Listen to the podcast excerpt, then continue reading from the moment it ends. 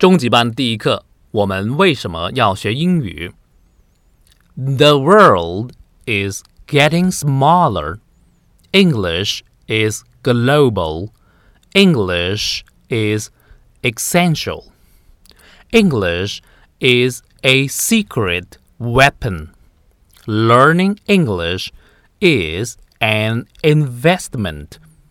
Our profit will be great.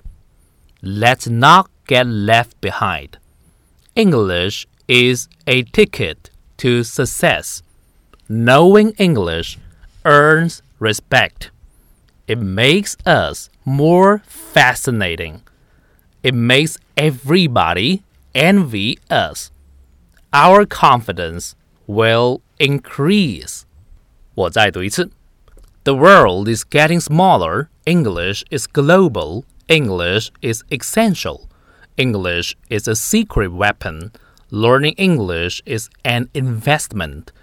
Our profit will be great. Let's not get left behind. English is a ticket to success. Knowing English earns respect. It makes us more fascinating. It makes everybody envy us. Our confidence will increase. 好，我们留意一下生字。Getting smaller 变得小了，我们也可以说 getting smaller and smaller 变得越来越小。Global 是全球性的，essential 是精华的、重要的。Investment 是投资，它的动词是 invest。Profit 是利润，profitable 是有利可图的。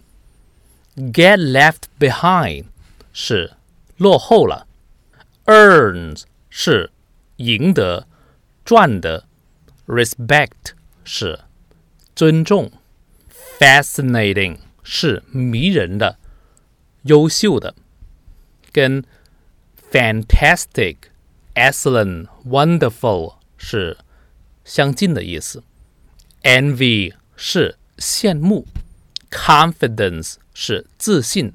它的形容词是 confident，increase 是增加